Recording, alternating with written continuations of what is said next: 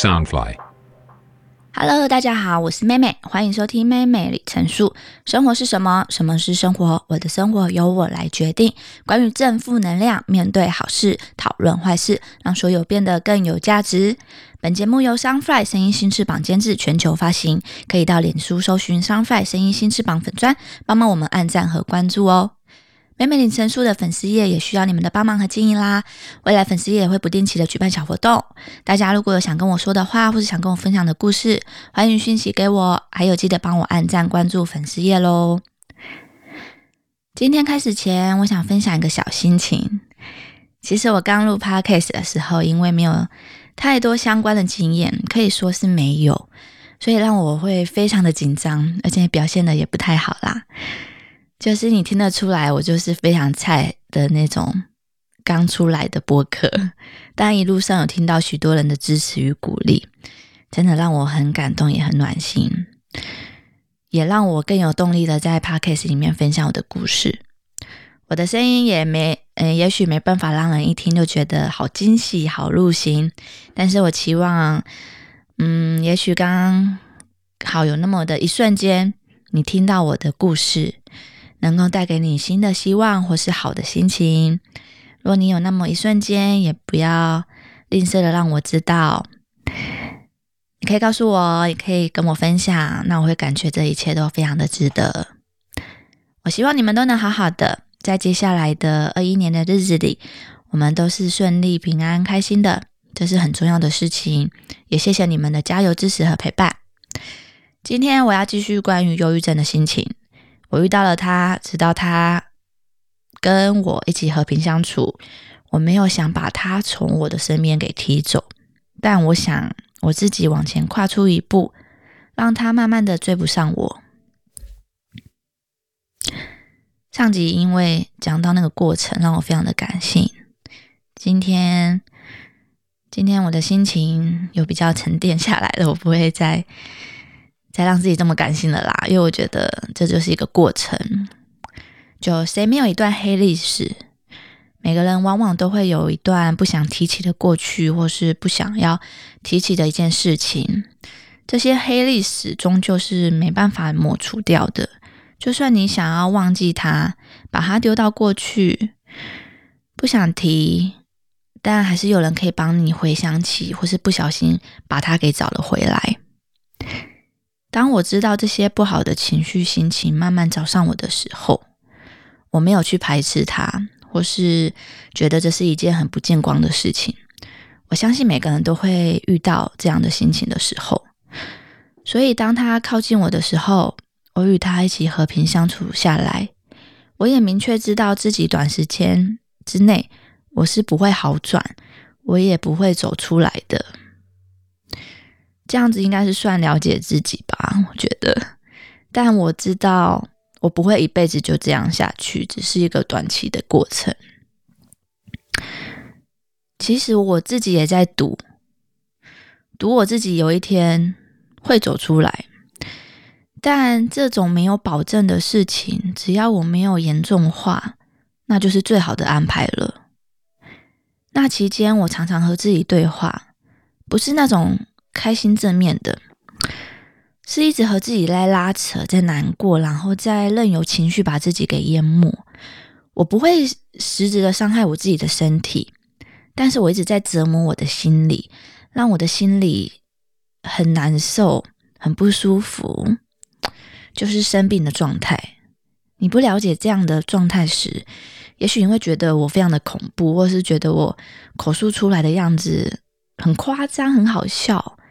但一开始的无助会让我帮助自己的来源，就是我会去查一些资料啊，或是从诊所、医院的资源找到咨询师，我还去钻研去催眠那一方面的帮助。但我始终没有勇气去尝试之外，当时也是有一股力量，就是我自己也很排斥这些治疗的感受跟感觉。我给自己灌输一个，就是我觉得我不需要，我觉得我会好吧，虽然是问问号啦，可是我很排斥。其实我很感谢我的好朋友，那段时间都在我的身边拉着我。有时候他们会不知道怎么跟我相处、跟说话，包括怎么面对我，但我都还是熬，就都还是熬着头，熬过头来陪伴我，然后也过去了。他们代替了让治疗，让我吃药，这就是最对我最好的良药吧。我现在啊，就是有时候听着他们在讲着我那段时间的模样，我我有时候也会就是全身发麻，就是觉得啊，怎么这么恐怖？就是就比卡到音更恐怖的那种感觉。对，就是。就如果这个经验嘛，就真的不要再一次。嗯，我是这样觉得啦，我的感受。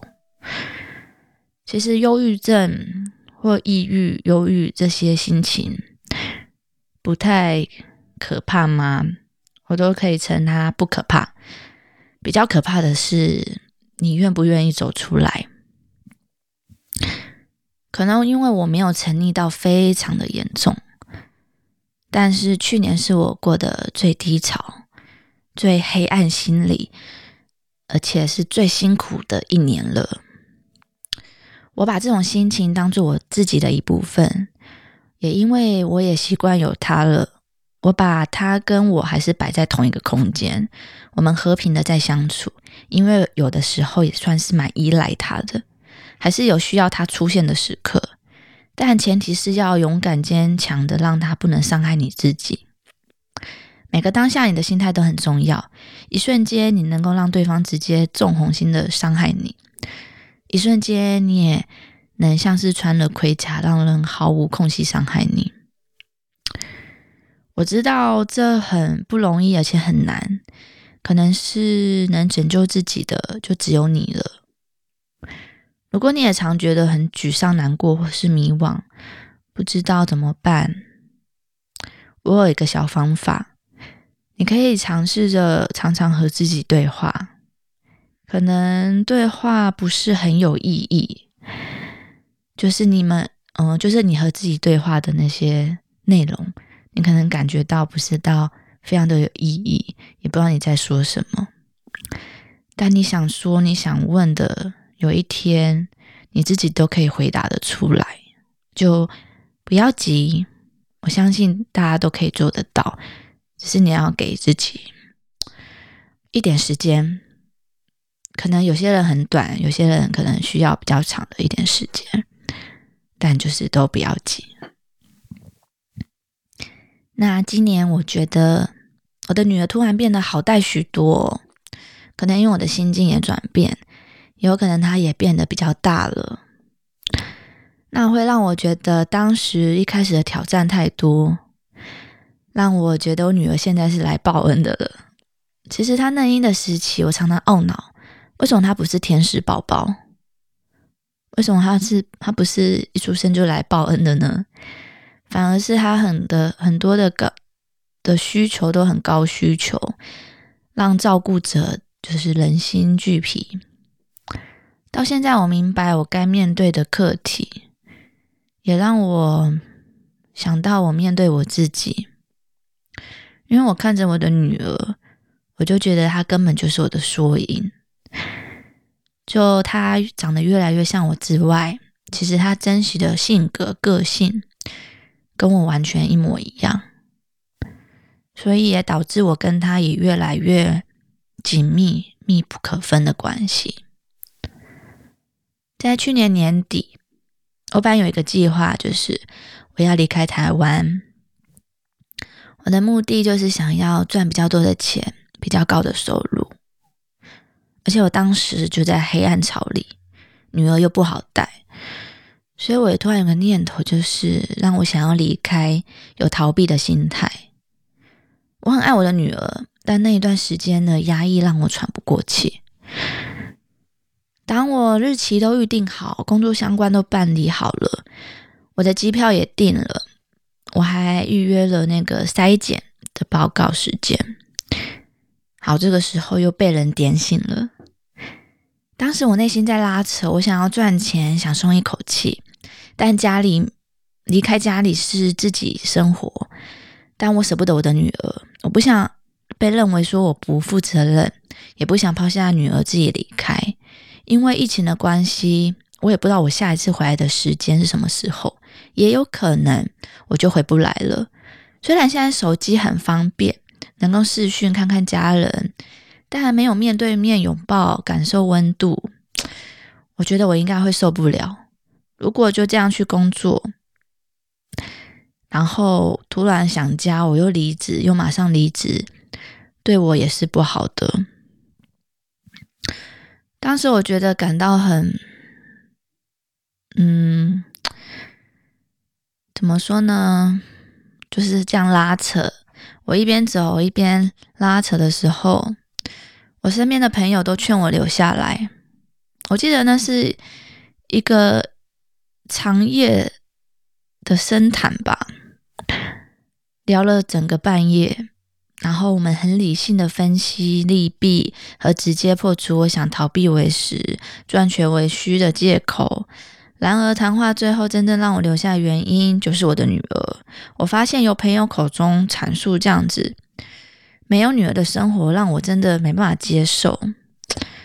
而且我还在那边哭了，很自责的一段时间。所以这一回也是彻底让我知道。就是妈妈真的离不开女儿这件事。其实我一直很感谢我身边的朋友们，让我有迈出这一步，放下执着的一天。我也慢慢开始接触社交跟人群，虽然有些时候还是很焦虑，但我现在很愿意尝试，也不晓得为什么。